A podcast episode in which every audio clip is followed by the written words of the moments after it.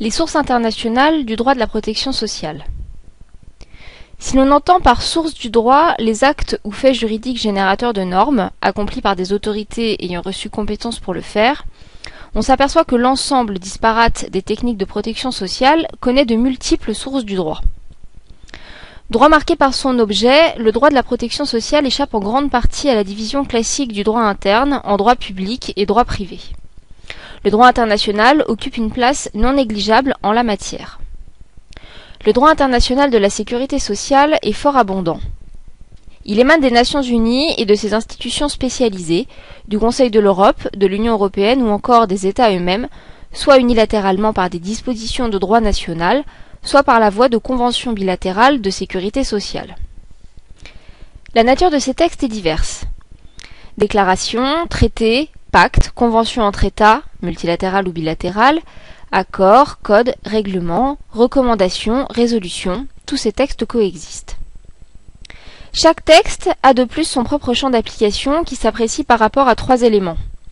Les territoires, les régimes et risques concernés, et enfin les personnes visées. Les objectifs de ces textes sont tout aussi variés. Certains instruments internationaux affirment le droit à la protection sociale, d'autres visent le développement des systèmes nationaux de sécurité sociale.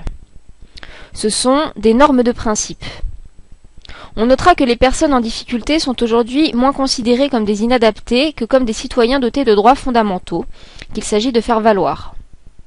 Il y a ainsi extension d'un discours sur les droits de l'homme, alors même que la construction de l'État-providence dans l'après-seconde guerre mondiale s'était largement passée de référence à ces droits. On peut penser que ce mouvement a été renforcé par le développement du contrôle de constitutionnalité des lois, qui a donné force juridique à des textes dont la portée n'est restée longtemps que déclaratoire, ainsi que par la jurisprudence des juridictions internationales, singulièrement celle de la Cour européenne des droits de l'homme. D'autres textes rendent compte des migrations de travailleurs ou de populations. Ils tentent de gommer les difficultés résultant d'une part à la territorialité des règles applicables au système de protection sociale et d'autre part à l'hétérogénéité des systèmes de protection sociale. Le droit international aménage et neutralise alors les effets du cumul de ces deux données par une coordination des régimes nationaux de sécurité sociale des États contractants. Avec l'objectif d'une politique économique et monétaire commune, un nouveau besoin fonctionnel de convergence entre les États membres de l'Union européenne est apparu. Ainsi s'ajoute à l'intégration dite passive, fondée sur la suppression des barrières intracommunautaires, une nouvelle démarche qui occupe une place intermédiaire entre une logique de pure intégration législative et une logique de simple coopération. La mise en œuvre de cette approche, visant à la mise en cohérence des systèmes nationaux, peut être expliquée par les répercussions que les politiques économiques poursuivies par chaque État membre ont sur le reste de l'Union, dans une situation de politique monétaire unique. L'Union européenne a développé une procédure originale de création de règles qui occupe une place intermédiaire entre une logique de pure intégration législative, l'harmonisation, et une logique de simple coopération, non contraignante, qui influence aujourd'hui considérablement les systèmes nationaux de protection sociale. On parle de la méthode ouverte de coordination. Examinons tout d'abord le cas des textes internationaux de principe. Les dispositions contenues dans les normes internationales influencent l'élaboration et le contenu des lois nationales. Néanmoins, cette influence est variable. Nous distinguerons les instruments déclaratifs des instruments normatifs. Concernant les premiers, les instruments à caractère déclaratif sont aujourd'hui nombreux. Ils relèvent aussi bien du droit international, du droit du Conseil de l'Europe que du droit communautaire. En droit social international tout d'abord, la convention originelle de l'OIT issue du traité de Versailles désignait certains risques et certains bénéficiaires. Il s'agissait alors de promouvoir les assurances sociales. Plus précisément, le préambule de la constitution de l'OIT établit que le mandat de l'organisation est d'améliorer les conditions de travail, notamment par la lutte contre le chômage, la protection des travailleurs contre les maladies générales ou professionnelles et les accidents résultant du travail, la protection des enfants, des adolescents et des femmes, les pensions de vieillesse et d'invalidité. Par ailleurs, l'article 1 de la Constitution de l'Organisation internationale du travail spécifie que l'OIT est établi pour la promotion de tels objectifs. Dans la charte de l'Atlantique de 1941, la sécurité sociale est qualifiée de dette à l'égard des peuples du monde et une raison d'espoir au cœur de la nuit.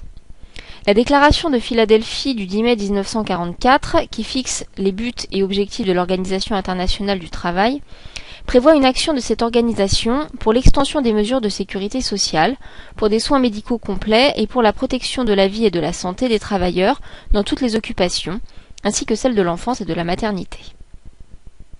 Ce texte a lancé l'idée d'une intervention sociale générale à destination de toute personne. Il vise en effet tous ceux qui ont besoin d'une telle protection sociale. Son article 25 prévoit un droit à la sécurité en cas de chômage, de maladie, d'invalidité, de veuvage, de vieillesse ou dans les autres cas de perte de ses moyens de subsistance par suite de circonstances indépendantes de sa volonté. Complétant ce texte de base, la recommandation numéro 67 de l'OIT sur la sécurité du revenu de 1944 dispose, en son paragraphe 17, que l'assurance sociale devrait accorder sa protection dans les éventualités auxquelles ils sont exposés à tous les salariés et travailleurs indépendants ainsi qu'aux personnes à leur charge. La Déclaration universelle des droits de l'homme élève le droit à la sécurité sociale pour toute personne, le droit à la protection contre le chômage ainsi que le droit à un niveau de vie suffisant au rang des droits de l'homme.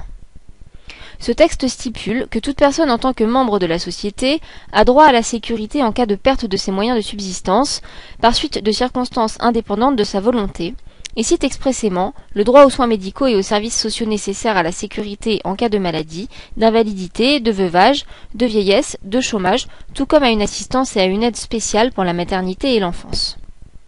Le pacte international relatif aux droits économiques, sociaux et culturels adopté par l'Assemblée générale des Nations unies de 1966 prévoit à son tour que les États partis au présent pacte reconnaissent le droit de toute personne à la sécurité sociale, y compris les assurances sociales. Le sujet du droit est une personne, peu importe son statut au travail. Selon l'article 10 de ce même pacte, les États partis à l'accord reconnaissent qu'une protection et une assistance aussi larges que possible doivent être accordées à la famille, une protection spéciale accordée aux mères de famille, tout comme doivent être mises en œuvre des mesures spéciales de protection et d'assistance pour tous les enfants et adolescents. Le pacte international relatif aux droits économiques et sociaux dispose en son article 11 que les États partis au présent pacte reconnaissent le droit de toute personne à un niveau de vie suffisant pour elle-même et sa famille, y compris une nourriture, un vêtement et un logement suffisant, ainsi qu'à une amélioration constante de ses conditions d'existence. En interprétant les obligations de ce pacte, le Comité de l'ONU des droits économiques, sociaux et culturels déclare qu'un État membre dans lequel un nombre important d'individus est privé des aliments essentiels, de l'attention de santé primaire, de vêtements décents et de logements de base ou d'enseignement élémentaire n'accomplit pas ses obligations en vertu de ce pacte. Le droit à la sécurité sociale est inclus dans d'autres instruments juridiques adoptés par les Nations Unies.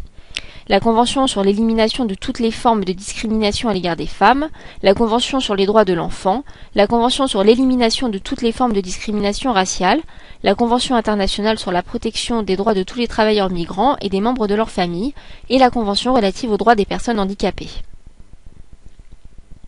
Le socle de protection sociale est enfin une initiative politique onusienne. En 2004, la Commission mondiale sur la dimension sociale de la mondialisation, créée par l'OIT, concluait inter alia qu'un minimum de protection sociale des individus et des familles devait être accepté comme faisant partie intégrante du socle socio-économique de l'économie mondiale. Tout en soulignant les différents bienfaits de la mondialisation, la Commission soulignait que le modèle de mondialisation en cours était à la fois moralement inacceptable et économiquement et politiquement insoutenable. Après avoir examiné les graves déséquilibres du processus de mondialisation, elle affirmait l'absolue nécessité, pour que celle-ci obtînt une légitimité large, que l'ensemble des nations du monde prissent l'engagement commun de répondre effectivement à l'insécurité et aux inégalités croissantes qui frappent une part non négligeable de l'humanité. Une étude de 2010, intitulée Un socle de protection sociale pour une mondialisation équitable et inclusive, affirme qu'étendre la protection sociale est un investissement gagnant-gagnant. Il est rentable à la fois à court terme compte tenu de ses effets de stabilisateur économique, mais aussi à long terme en raison de son impact sur le développement humain et la productivité. Le rapport estime également que les programmes de protection sociale peuvent agir comme des stabilisateurs pour atténuer l'impact négatif des crises économiques sur le marché du travail, tout en contribuant à maintenir la cohésion sociale et à stimuler la demande intérieure. Le rapport montre qu'il est possible de mettre en place des socles de protection sociale élaborés au niveau national, même dans les pays à faible revenu. En droit social européen, la Charte sociale européenne, instrument juridique du Conseil de l'Europe, affirme une responsabilité des États signataires dans la réalisation et le maintien du niveau le plus élevé et le plus stable possible de l'emploi en vue de la réalisation du plein emploi, ainsi que le droit à la sécurité et à l'hygiène dans le travail. L'article 12 de cette charte est consacré au droit à la sécurité sociale. Les États partis à cette charte s'engagent notamment à établir ou à maintenir un régime de sécurité sociale. De même, l'article 13 proclame que toute personne démunie de ressources suffisantes a droit à l'assistance sociale et médicale et à maintenir le régime de sécurité sociale à un niveau satisfaisant, et enfin de s'efforcer de porter progressivement à un niveau plus haut. Autre disposition de principe, la famille, en tant que cellule fondamentale de la société, a droit à une protection sociale, juridique et économique appropriée pour assurer son plein développement. Il y est de plus affirmé que la mère et l'enfant, indépendamment de la situation matrimoniale et des rapports familiaux, ont droit à une protection sociale et économique appropriée. La Charte sociale européenne révisée reprend et étend ces principes. Elle vise en effet les enfants et les adolescents qui ont droit à une protection sociale, juridique et économique appropriée.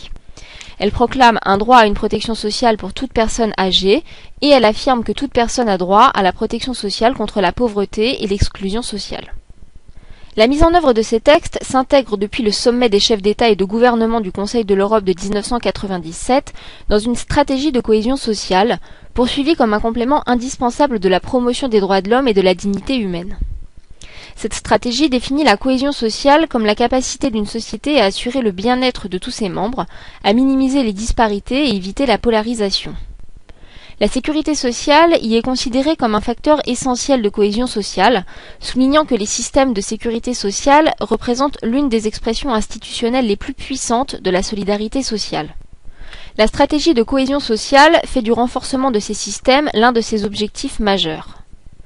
Les limites de ces textes sont d'abord inhérents à leur nature même, aussi bien les textes des Nations Unies que la Constitution de l'OIT que les instruments juridiques du Conseil de l'Europe ne sont pas accompagnés de mesures contraignantes qui obligeraient les États.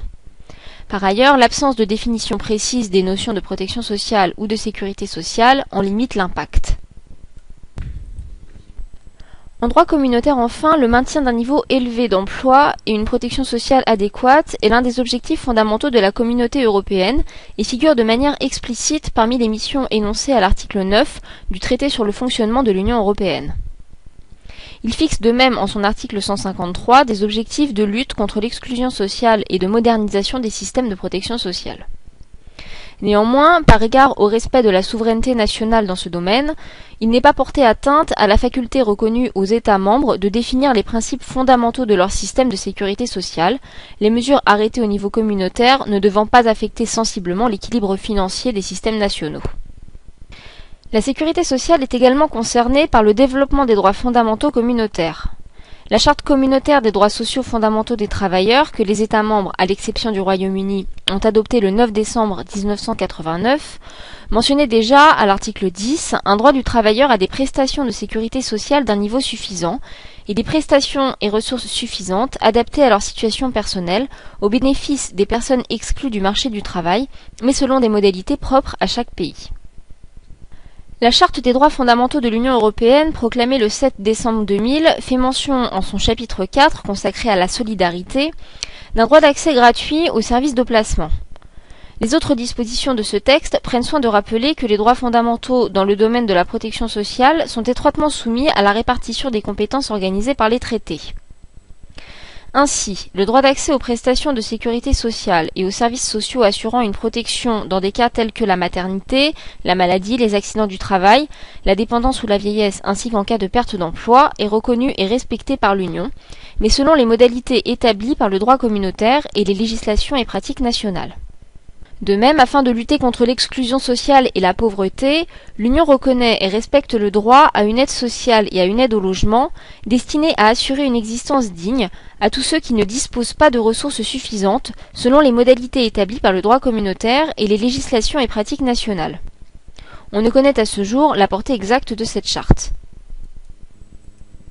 Parmi les textes internationaux de principe, il existe également des instruments internationaux normatifs. L'objet de ces textes internationaux est la promotion de la protection sociale par la mise en place de standards minimaux que les États s'engagent à respecter. Les textes sont très abondants. Ils traduisent l'activité de l'Organisation internationale du travail, du Conseil de l'Europe et à un degré moindre de l'Union européenne. On remarquera toutefois que la production de telles normes s'est quelque peu ralentie depuis le début des années 90, reflet des difficultés de ces organisations internationales à obtenir un consensus minimal auprès des États membres sur le niveau de garantie que ces derniers souhaitent établir.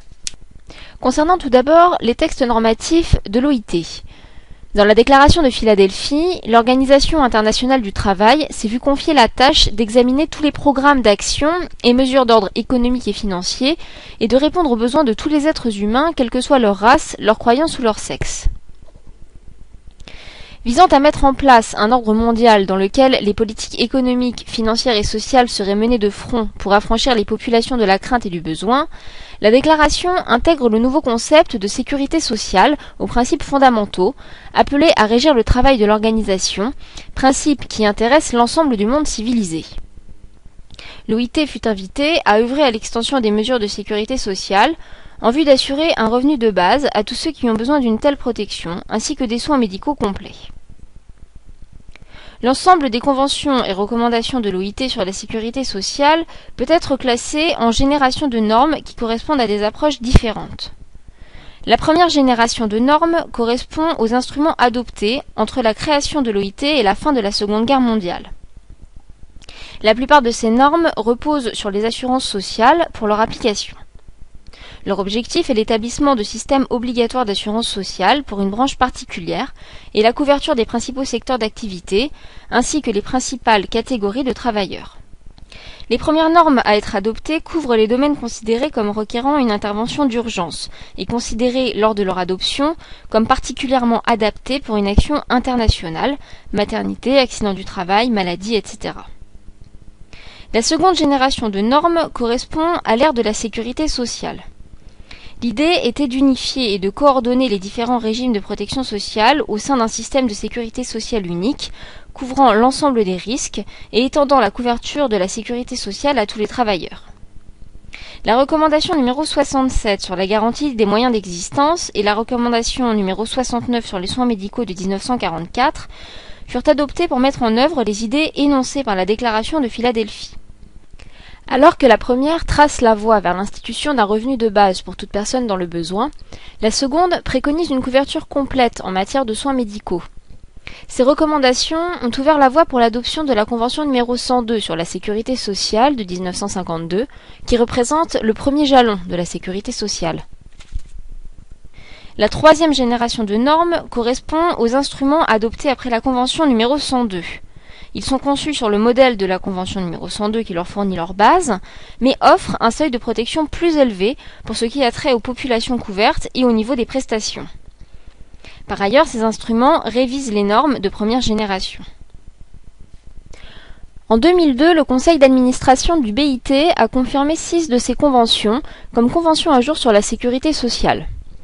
Il s'agit de la Convention numéro 102 sur la sécurité sociale, norme minimum de 1952, de la Convention numéro 121 sur les prestations en cas d'accident du travail et de maladie professionnelle de 1964, de la Convention numéro 128 concernant les prestations d'invalidité, de vieillesse et de survivants de 1967, de la Convention numéro 130 concernant les soins médicaux et les indemnités de maladie de 1969, de la Convention numéro 168 sur la promotion de l'emploi et la protection contre le chômage de 1988 et de la Convention numéro 183 sur la protection de la maternité datant de 2000.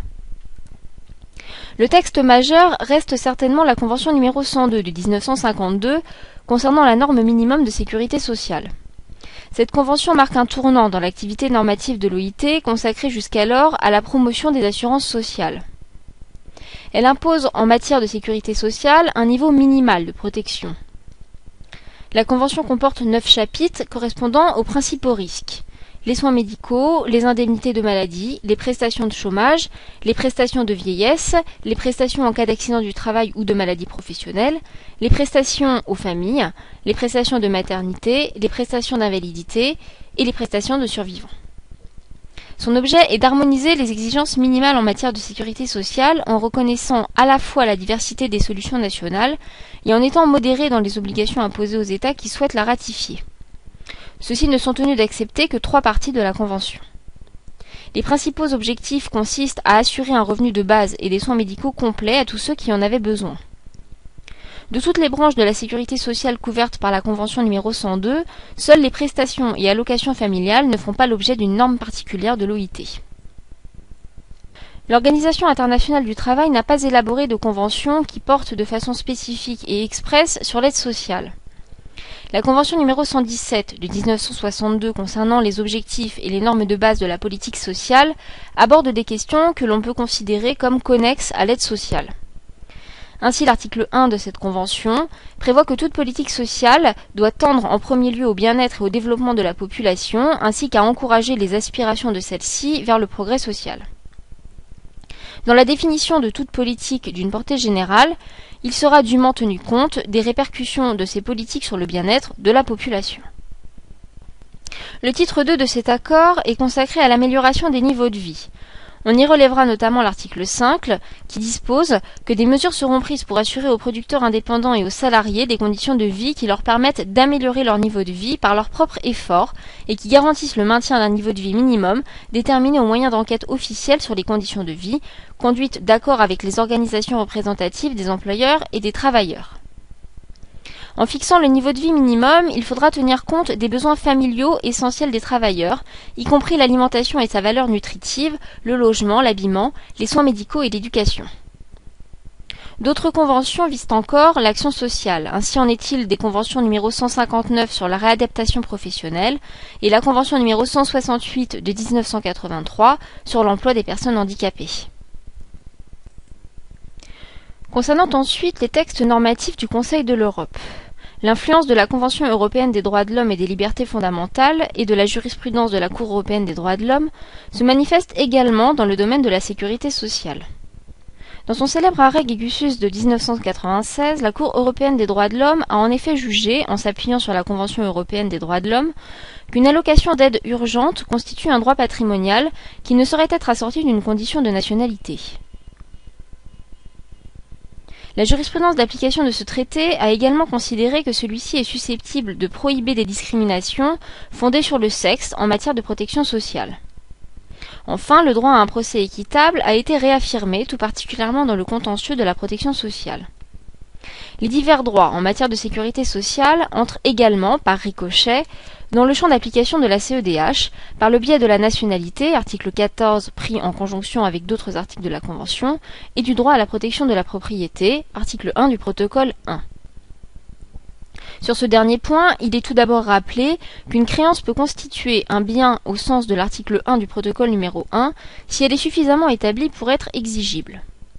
La Cour européenne des droits de l'homme a notamment souligné que ce dernier article de la Convention garantit à ceux qui ont versé des contributions à une institution d'assurance sociale le droit de tirer un bénéfice de cette institution, mais qu'en revanche il ne peut être interprété comme donnant droit à une rente d'un montant déterminé, bien que dans certains cas une réduction substantielle du montant de la rente pourrait être considérée comme affectant la substance même du droit de rester bénéficiaire du système d'assurance vieillesse. La Charte sociale européenne stipule des droits sociaux et économiques qui complètent les droits civils et politiques garantis par la Convention européenne des droits de l'homme. Elle définit de nombreuses obligations spécifiques que doivent assumer les parties contractantes en vue de la mise en œuvre de ces droits. Il y est prévu notamment un droit à la sécurité sociale.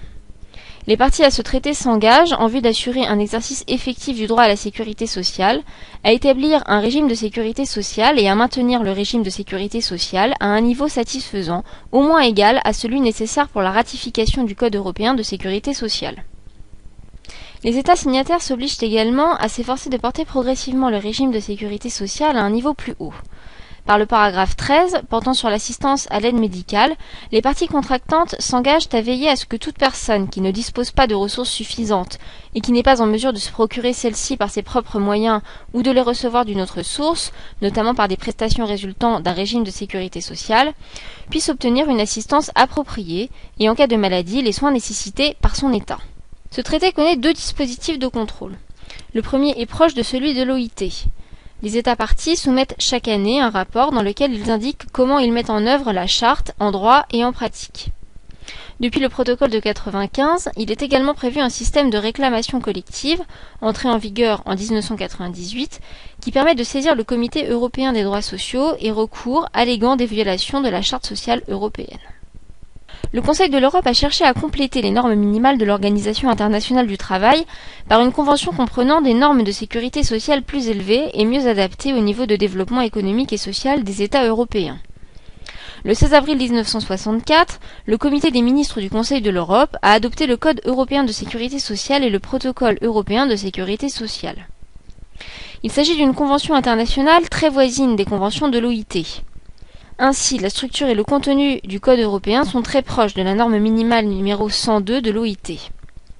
Mais le Code impose l'application de six au moins des neuf parties qui composent la Convention.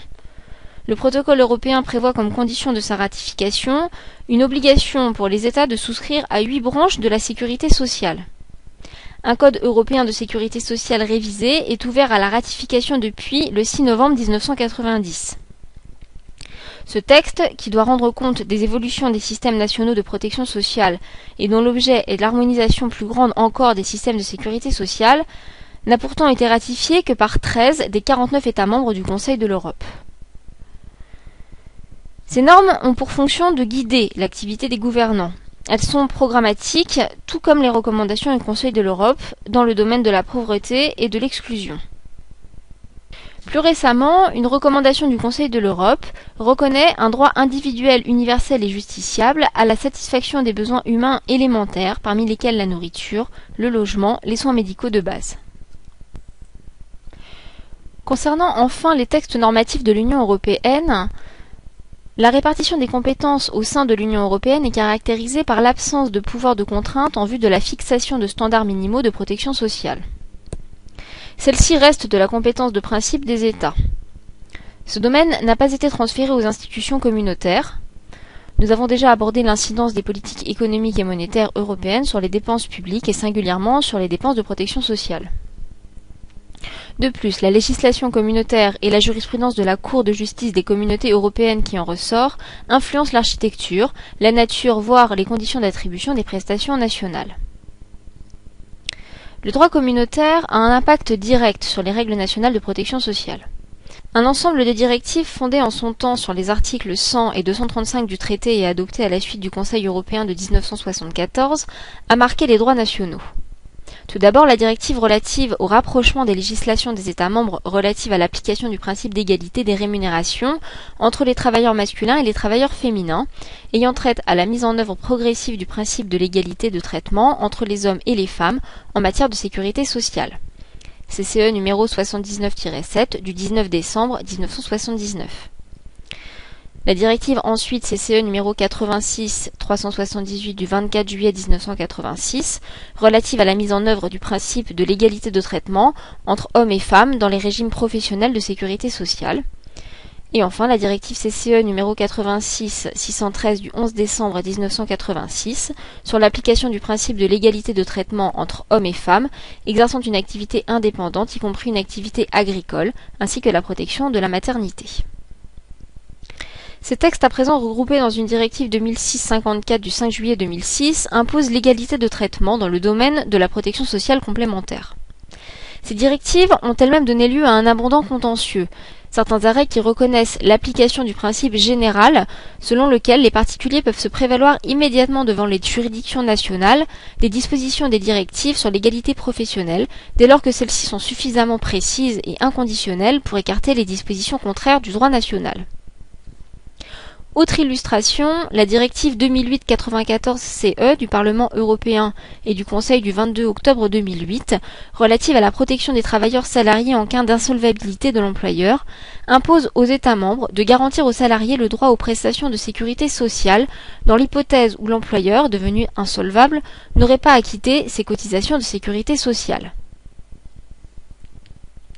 Le droit des assurances structure par ailleurs le champ de la protection sociale complémentaire. La protection sociale complémentaire, autre que les droits à pension complémentaire, relève de la technique de l'assurance. L'assurance de personnes est considérée par le droit économique communautaire comme un service financier. Elle entre dès lors dans le champ des règles communautaires de création d'un marché intérieur. On signalera à titre d'illustration que la France a été condamnée pour manquement à ses obligations issues du traité, car en ne prenant pas les dispositions législatives, réglementaires et administratives nécessaires pour se conformer de manière complète à la directive 92-49 et à la directive 92-96, et notamment en ne transposant pas les dites directives pour ce qui concerne les mutuelles régies par le Code de la mutualité, la République française a manqué aux obligations qui lui incombent en vertu des dites directives. De même, s'agissant de la libre prestation des services, l'article 59 du traité s'oppose à l'application d'une législation d'un État membre qui prévoit un régime fiscal différent pour les assurances vie en capital, selon qu'elles sont souscrites auprès de compagnies établies ou non dans cet État membre, Dès lors qu'une telle législation comporte un ensemble d'éléments susceptibles de dissuader les preneurs d'assurance de souscrire des assurances vie en capital auprès de compagnies établies dans d'autres États membres, ainsi que de dissuader ces compagnies d'assurance d'offrir leurs services sur le marché du L'activité des institutions chargées de la gestion de la sécurité sociale ou celle des prestataires de services pour le compte de celle-ci se voit par ailleurs confrontée aux libertés économiques fondamentales des traités. Les règles de libre circulation des marchandises et la libre prestation de services s'appliquent au domaine de la protection sociale.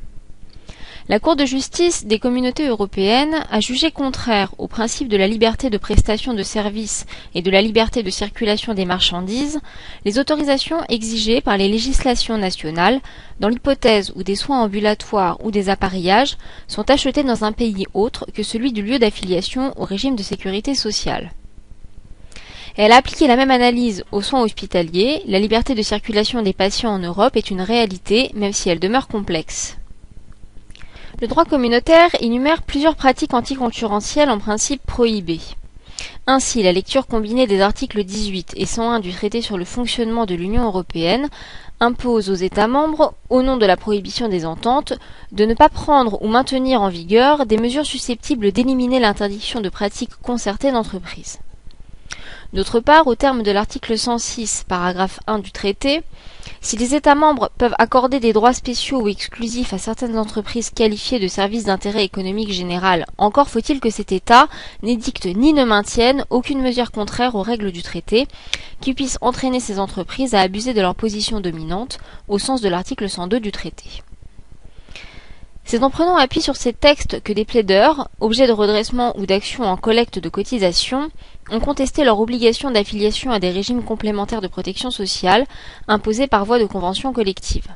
Cette démarche s'inscrit dans la ligne de la contestation aussi ininterrompue qu'infructueuse de contestation de l'obligation de cotisation à un régime de base de la sécurité sociale. Par ses arrêts poussés et Garcia, Inail et Katner, la Cour a considéré que les organismes de sécurité sociale qui, concourant à la gestion du service public, remplissent une fonction de caractère exclusivement social, fondée sur le principe de la solidarité nationale et dépourvue de tout but lucratif, versent des prestations légales et indépendantes du montant des cotisations et n'exercent pas une activité économique. Ce ne sont pas des entreprises, elles sont hors du champ du droit de la concurrence. Même la marge de liberté dont peuvent disposer des caisses de maladie pour fixer le taux de cotisation et se faire une certaine concurrence pour attirer des affiliés ne remet pas en cause la nature non économique de leur activité. Dès lors, les obligations d'affiliation et de cotisation sont admissibles et licites. Encore faut-il que ces institutions dites de services d'intérêt économique et généraux soient efficaces. La défaillance du monopole représente une forme d'abus de position dominante sur un marché aussi étendu et différencié, qui est de surcroît sujet en raison du développement économique et social à de grands changements, les bureaux publics de placement risquent de ne pas être en mesure de satisfaire une partie significative de toutes les demandes de prestations.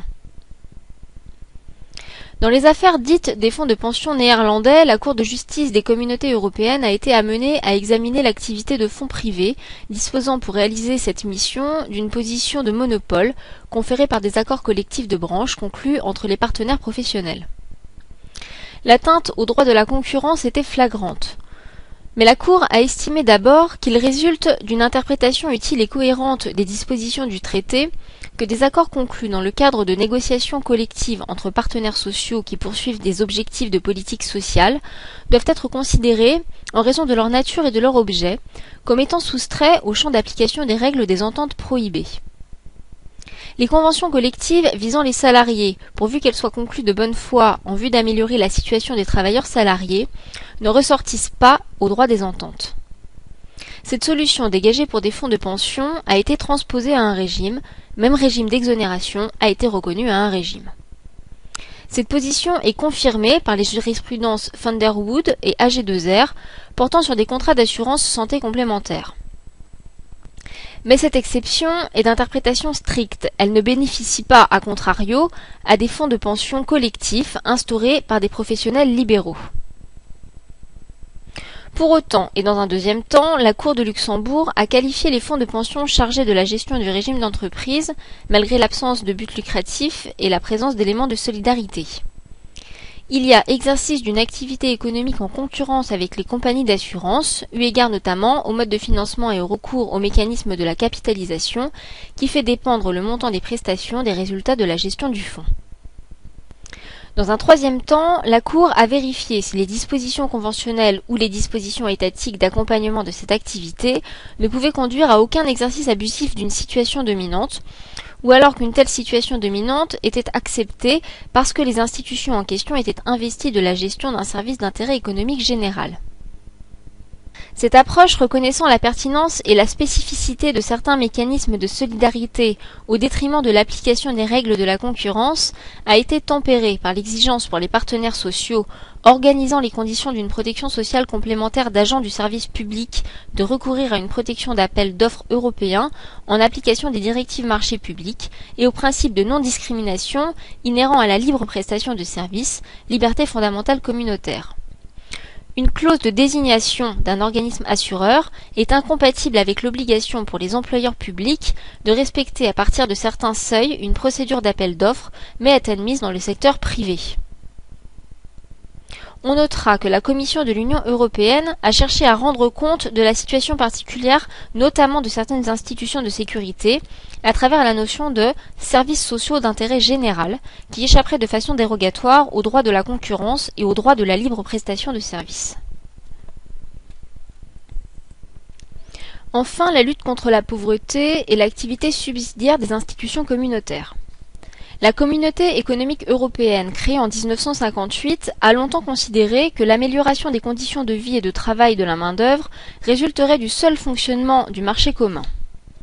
Aussi, la question de la lutte contre la pauvreté ressortait par principe du ressort des États.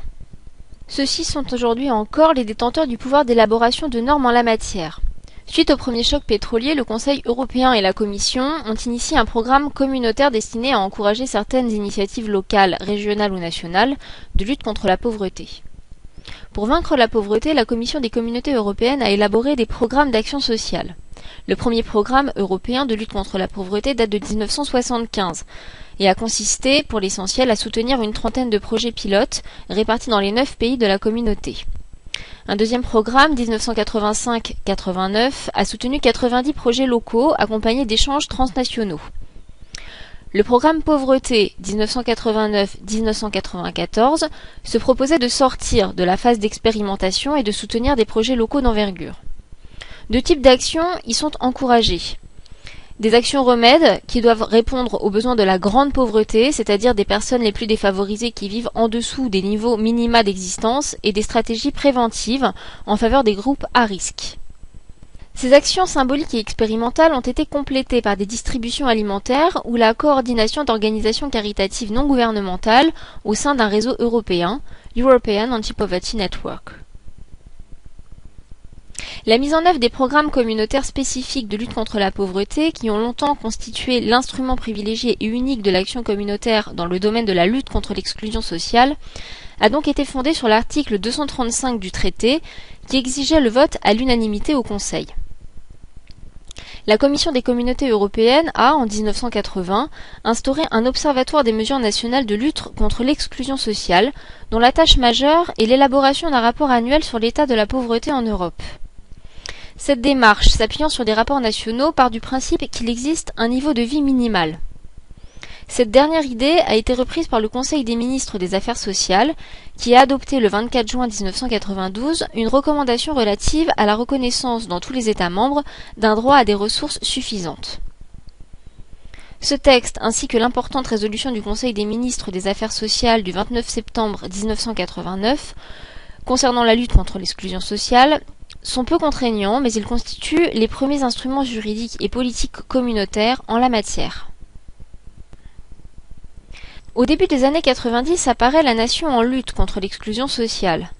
Ainsi, dans le cadre de l'action des fonds structurels, il faut noter que la Commission a décidé en 1996 d'adjoindre à l'initiative Cadre emploi et développement des ressources humaines du 15 juin 1994 un nouveau volet intitulé Emploi Intégra et couvrant la période de programmation 96-99.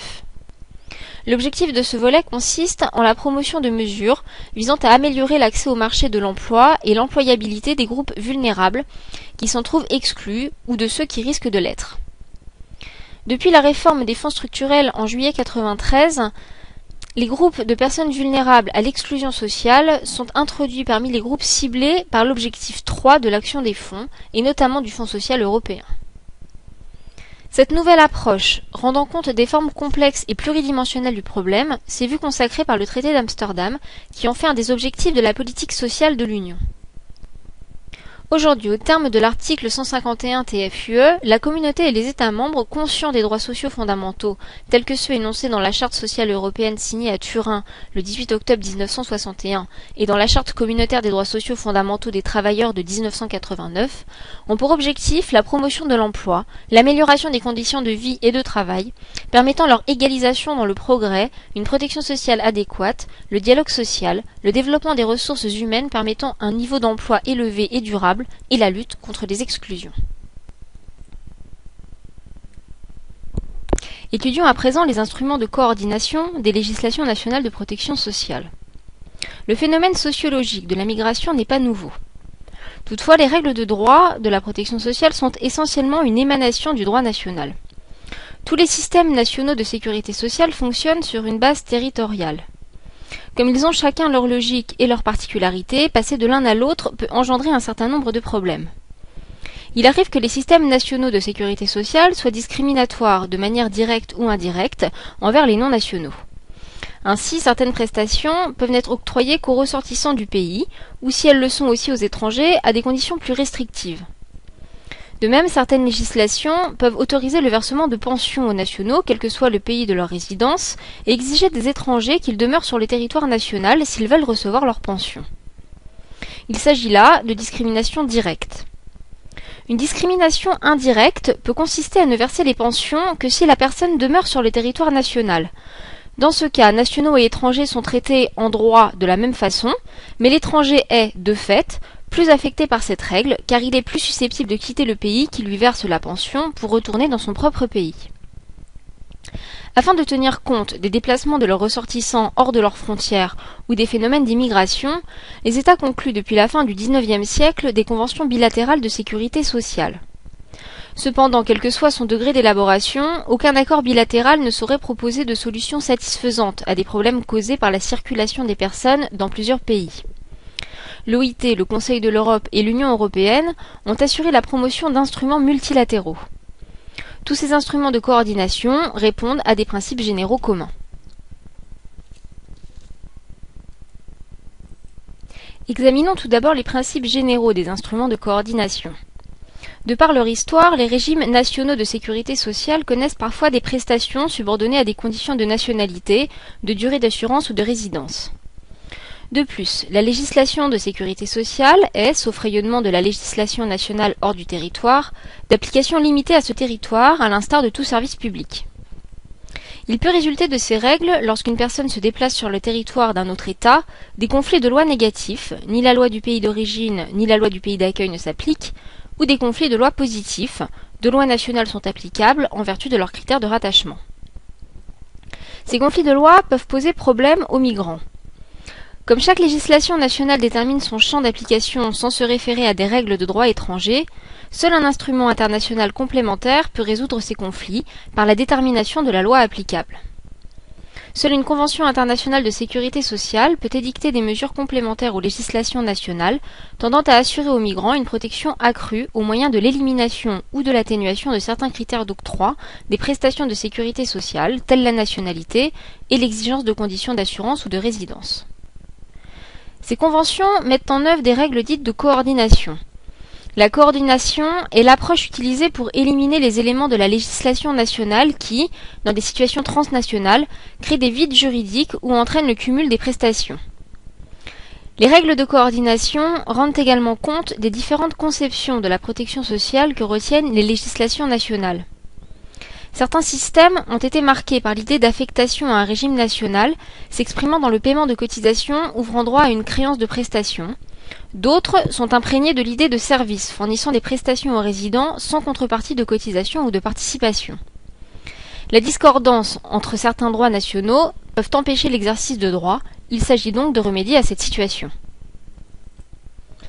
L'objectif général de ces instruments internationaux de coordination est ainsi de faciliter la migration, singulièrement celle des travailleurs. Ceux-ci ne doivent pas être pénalisés ou avantagés de ce fait en matière de protection sociale. Le droit national est inchangé, mais les règles de coordination empêchent la perte éventuelle d'un droit acquis ou en cours d'acquisition par un assuré lorsqu'il transfère sa résidence ou exerce un emploi dans un autre État. Le point de départ dans le domaine de la coordination est d'accepter les systèmes nationaux de sécurité sociale comme ils sont, avec toutes leurs différences dans leurs prestations, dans leurs procédures, dans leur organisation et dans leur financement. Quatre principes majeurs dominent le contenu de tous les instruments internationaux de coordination. L'égalité de traitement, la mise en place de règles de conflit de loi, le principe du maintien des droits acquis ou en cours d'acquisition, et l'exportation des prestations. L'égalité de traitement entre les nationaux et les ressortissants étrangers est affirmée dans la plupart des instruments internationaux de coordination. Les mesures discriminatoires à l'encontre des travailleurs migrants qui entrent dans le champ d'application de la Convention sont prohibées. Afin que la loi applicable soit unique et que soient évités les cas de cumul de prestations ou de vide juridique en matière de protection sociale, l'objectif est de désigner un seul État compétent dans les cas de mouvements transfrontaliers. On désigne en règle générale comme étant applicable la législation du pays où la personne est effectivement employée, l'ex loci laboris.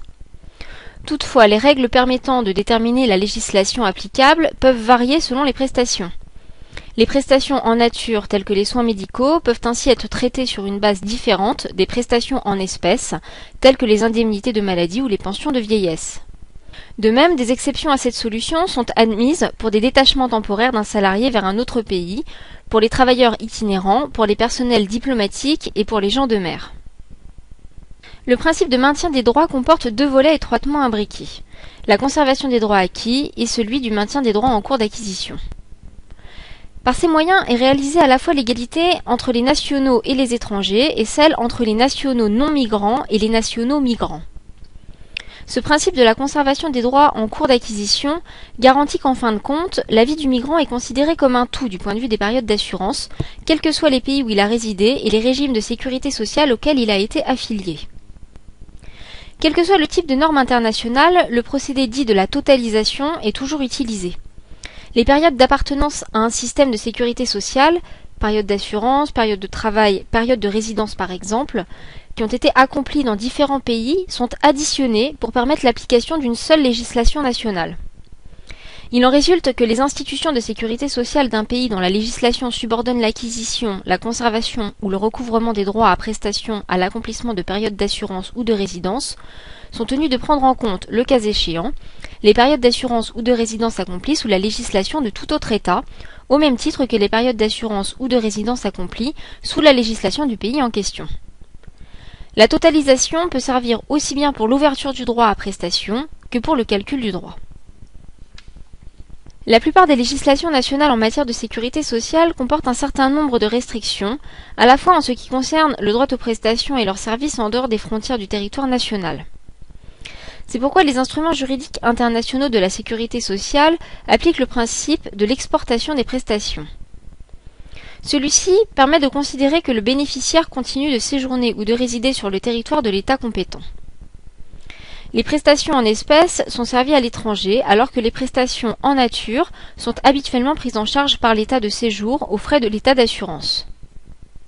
Alors que le principe du service des prestations à l'étranger concernait principalement par le passé les prestations de longue durée, vieillesse, survivants, invalidité et indemnité de longue durée en cas d'accident du travail et de maladie professionnelle, Ce principe a été progressivement étendu au cours des 20 dernières années aux prestations de courte durée, comme les revenus de remplacement et la prise en charge des frais encourus, prestations de maladie et de maternité, allocations de chômage, droit aux soins de santé, prestations familiales et indemnités de courte durée en cas d'accident du travail et de maladie professionnelle, quitte à introduire quelques restrictions supplémentaires, en cas de chômage par exemple, et ou à prévoir des dispositions particulières, par exemple, dans le cas des soins médicaux, c'est le droit aux prestations qui est exporté et non les prestations elles-mêmes.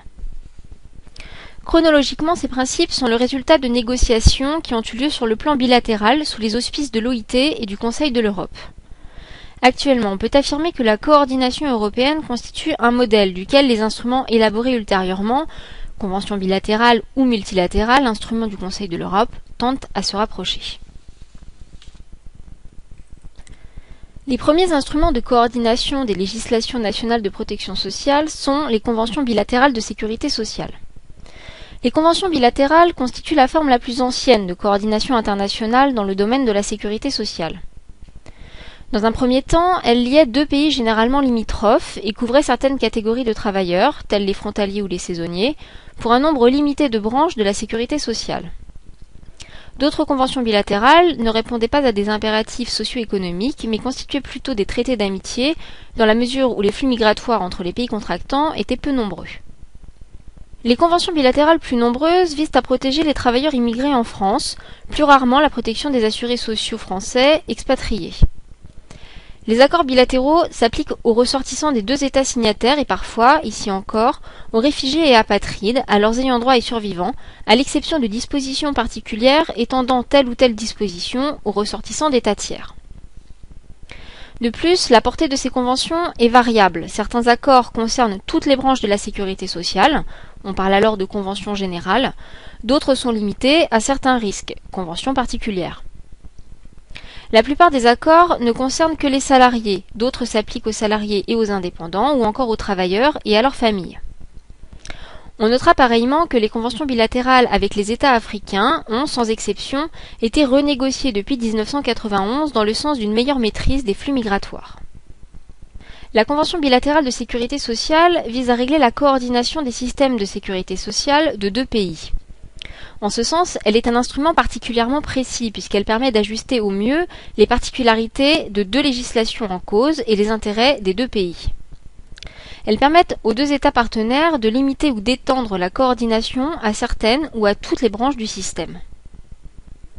Puisque l'accord bilatéral demeure l'instrument privilégié lorsque deux États désirent régler une situation au plus près de leurs intérêts communs, le Conseil de l'Europe a estimé utile, en 1994, d'élaborer des dispositions modèles pour un accord bilatéral en matière de sécurité sociale, dispositions modèles qui sont accompagnées d'un rapport explicatif. Ces dispositions modèles du Conseil de l'Europe ne sont pas obligatoires. Elles peuvent servir de guide à l'intention des États et leur objectif est d'assister les États au cours de la phase de préparation et de négociation de l'accord bilatéral. Autre instrument de coordination des législations nationales de protection sociale, les conventions multilatérales de sécurité sociale. Les conventions ou accords multilatéraux répondent sur un plan géographique plus vaste aux objectifs déjà définis pour les conventions bilatérales. Généralement conclus au sein d'une organisation internationale, ils trouvent leur fondement juridique dans un traité ou un acte constitutif. Il s'agit d'instruments normalisés contenant un ou plusieurs des quatre principes de base de coordination de la sécurité sociale. Ils sont ouverts à la signature de plusieurs pays. Habituellement, ils sont élaborés par des organisations internationales puis proposés à leurs membres pour ratification. La ratification de ces instruments n'a pas de caractère obligatoire. Il s'agit d'un acte volontaire. Les instruments multilatéraux sont généralement moins détaillés et précis que les accords bilatéraux car ils doivent être adaptés à différents types de systèmes de sécurité sociale. Les conventions de l'OIT, l'accord sur les bateliers rénants et les textes du Conseil de l'Europe peuvent être considérés comme des précurseurs en la matière, mais les normes communautaires sont les plus efficaces. Elles tirent leur force du caractère contraignant et d'application immédiate des règlements communautaires. Concernant les conventions de l'OIT applicables aux travailleurs migrants, l'Organisation internationale du travail a adopté de nombreuses conventions multilatérales et des recommandations aux fins de coordination des règles de sécurité sociale. L'OIT a également apporté son appui technique à l'élaboration de conventions multilatérales régionales particulières pour certaines professions. Ainsi en est-il de l'accord sur les bateliers rénans, celle des travailleurs des transports internationaux ou encore l'accord européen concernant la sécurité sociale des bateliers de la navigation intérieure du 20 mars 1993. Il existe également des instruments du Conseil de l'Europe en faveur des travailleurs migrants. Le Conseil de l'Europe connaît toute une série de conventions multilatérales la Convention européenne d'assistance sociale et médicale, la Convention européenne de sécurité sociale, les accords intérimaires européens de sécurité sociale de 1953 partiellement remplacés par la Convention européenne de sécurité sociale. La Convention européenne de sécurité sociale et son protocole assurent l'égalité de traitement avec les ressortissants nationaux, la conservation des droits acquis ou en cours d'acquisition, de même que le transfert des prestations sociales à l'étranger, et garantit l'application d'une seule législation nationale. Elle a été conçue comme un instrument à la fois complet et souple ayant une double nature. Celle d'une convention cadre, dont dès l'entrée en vigueur une partie seulement des dispositions est applicable, égalité de traitement, transfert des prestations, totalisation des périodes d'assurance, de résidence et d'emploi ou d'activité professionnelle, les autres parties devant faire l'objet d'accords bilatéraux ou multilatéraux entre parties contractantes, dispositions particulières notamment en matière de maladie, de chômage et de prestations familiales, et la nature d'une convention modèle. Des dispositions non directement applicables servent de modèle pour la conclusion d'accords bilatéraux ou multilatéraux.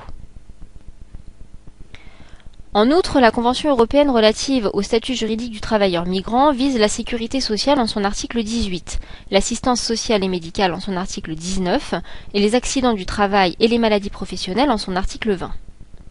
La Convention européenne d'assistance sociale et médicale du 11 décembre 1953, ratifiée par la France, organise l'égalité de traitement de l'étranger avec le ressortissant national, en séjour régulier, sur le territoire d'un État contractant. Ce texte vise toute assistance prévue par les lois et règlements en vigueur sur toute partie de son territoire, tendant à accorder aux personnes démunies de ressources suffisantes les moyens d'existence et les soins que nécessite leur État, à l'exception des pensions non contributives et des prestations aux victimes de guerre ou de l'occupation. Le rapatriement pour cause de besoin d'assistance est en principe prohibé. La Convention de Genève du 28 juillet 1951 sur les réfugiés stipule dans son article 23 que les États contractants accorderont aux réfugiés résidant régulièrement sur le territoire le même traitement en matière d'assistance et de secours publics qu'à leurs nationaux. Cette solution vaut également pour les apatrides en application de la Convention de New York du 28 septembre 1954. Il existe également un droit communautaire de la coordination des règles de sécurité sociale.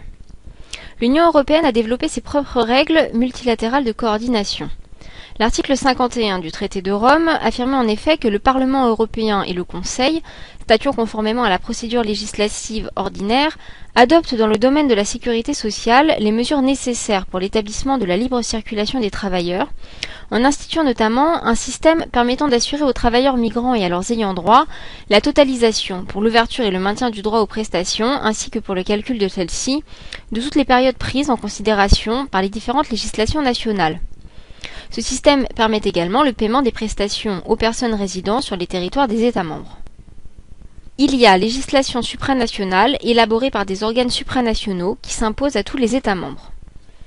Lorsqu'un État rejoint une organisation supranationale, il accepte par la même occasion d'être lié par la législation primaire et secondaire de cet organe. Les États membres n'ont pas de possibilité de choix quant à la ratification de l'instrument.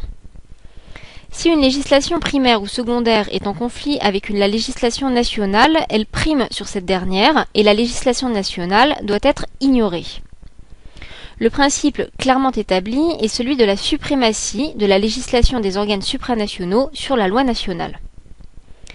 Il convient de distinguer la coordination des régimes de base de celle des régimes complémentaires.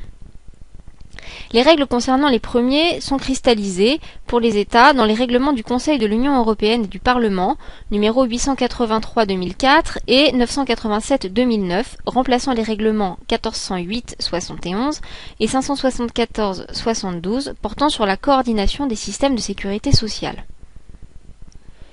Les institutions communautaires s'intéressent également au régime complémentaire de protection sociale. Ainsi, première manifestation tangible de cet intérêt, une directive numéro 9849-CE du 29 juin 1998 relative à la sauvegarde des droits à pension complémentaire des travailleurs salariés et non salariés qui se déplacent à l'intérieur de la communauté européenne. Concernant tout d'abord la coordination des régimes de base de sécurité sociale, les règlements communautaires constituent sans nul doute l'instrument de coordination multilatérale le plus efficace. Ils sont en effet d'application immédiate et directe dans l'ordre juridique interne de chaque État membre de l'Union européenne et à la Suisse. Les quatre principes de coordination ont été réécrits afin de les simplifier, de tenir compte des évolutions jurisprudentielles, mais également de rendre compte, pour partie du moins, de l'évolution des législations nationales, et s'appliquer avec quelques nuances aux ressortissants des pays ayant conclu un accord de coopération ou d'association avec la communauté européenne. Le droit communautaire s'est progressivement différencié du droit international, singulièrement sous l'impulsion de la Cour de justice de l'Union européenne, dont l'interprétation téléologique, qui découle des finalités des traités, s'écarte de manière radicale du droit international. Alors que ce dernier préserve au maximum la compétence des États, la Cour de Luxembourg cherche à appliquer le droit communautaire pour protéger le travailleur migrant.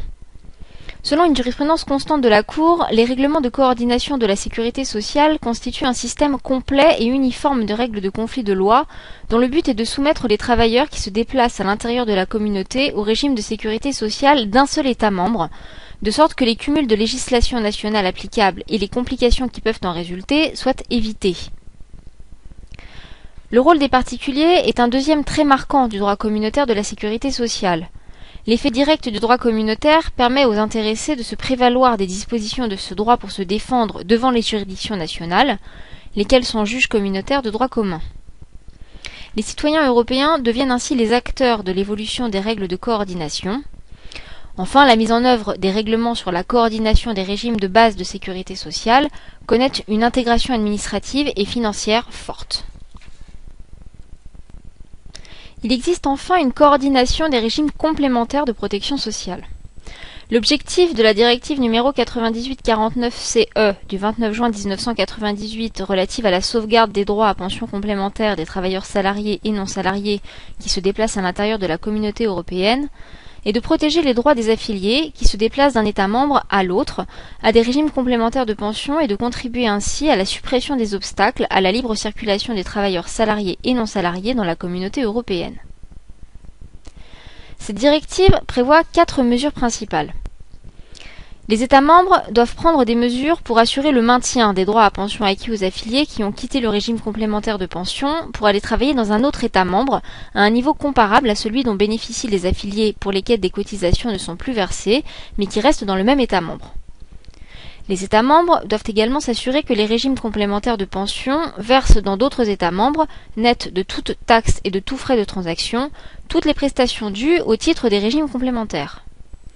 Les travailleurs détachés ont aussi la possibilité de rester affiliés au régime dans le pays d'origine pendant la durée du détachement dans un autre État membre. Le travailleur détaché et le cas échéant son employeur sont exemptés dans ce cas de toute obligation de verser des cotisations à un régime complémentaire de pension dans un autre État membre. Enfin, les employeurs, administrateurs ou autres responsables de la gestion des régimes complémentaires de pension doivent informer de manière adéquate leurs affiliés de leurs droits à des prestations et des choix qui leur sont offerts au titre du régime lorsqu'ils se rendent dans un autre État membre. La multiplication de ces normes internationales pose la difficile question de leur articulation.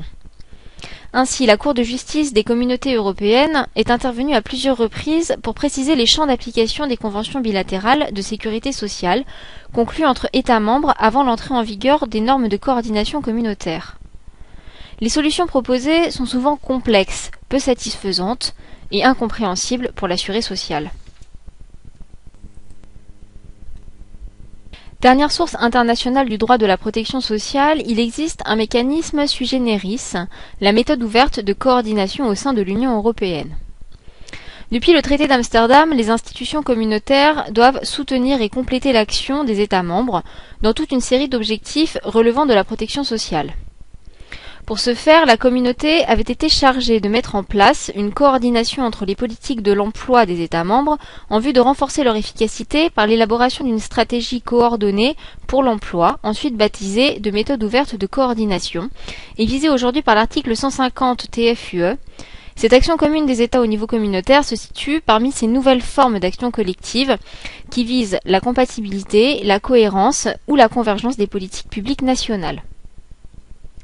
La mise en œuvre de cette approche visant à la mise en cohérence des systèmes nationaux a d'abord été un corollaire de la réalisation de l'union économique et monétaire.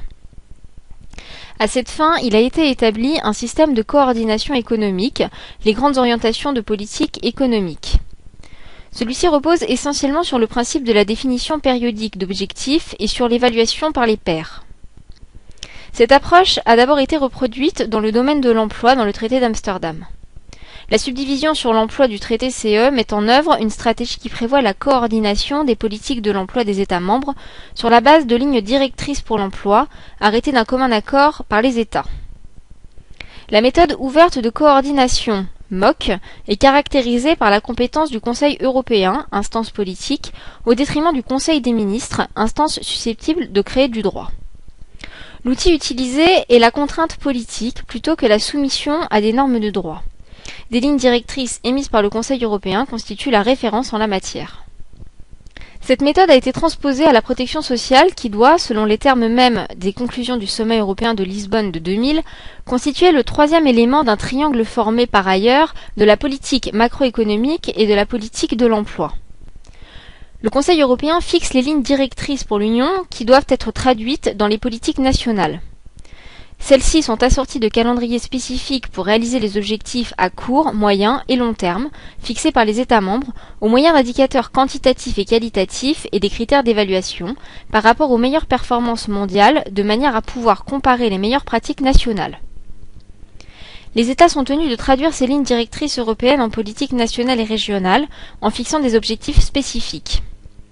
Cette activité des États est régulièrement évaluée et examinée.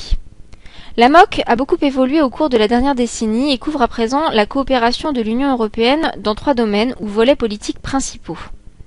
L'inclusion sociale, officiellement lancée lors du Conseil européen de Lisbonne en mars 2000 en tant que MOC sur la pauvreté et l'exclusion sociale. Les pensions, lancées en 2001. Les soins de santé ainsi que les soins à long terme, 2004. Elle comprend également des échanges d'informations dans le domaine de la valorisation du travail. Les trois processus sociaux qui ont été progressivement mis en œuvre depuis 2006 au titre de la MOC, un processus pour chaque volet principal, ont été harmonisés en une seule MOC sociale, intégrée, articulée autour des douze objectifs communs de l'UE. Trois objectifs pour chaque volet principal, ainsi que trois objectifs ombrelles liés à des problèmes horizontaux qui se recoupent. La MOC sociale est coordonnée par le Comité de protection sociale, le CPS, composé de fonctionnaires provenant principalement des ministères de l'Emploi et des Affaires sociales de chaque État membre, ainsi que de représentants de la Commission européenne. Il rend compte au Conseil Emploi politique sociale, santé et consommateurs, l'EPSCO, des ministres de l'UE. La méthode ouverte de coordination occupe ainsi une place intermédiaire entre une logique de pure intégration législative et une logique de simple coopération. La protection sociale devient l'objet d'un processus original d'échange structuré d'informations et d'apprentissage réciproque au plus haut niveau politique communautaire, celui du Conseil européen. Elle n'est donc plus strictement nationale. L'accent est principalement posé sur l'échange des informations et sur l'apprentissage mutuel. La pression des pairs est toutefois ressentie dans la mesure où elle résulte des contrôles et rapports réguliers et plus récemment des analyses comparatives internationales.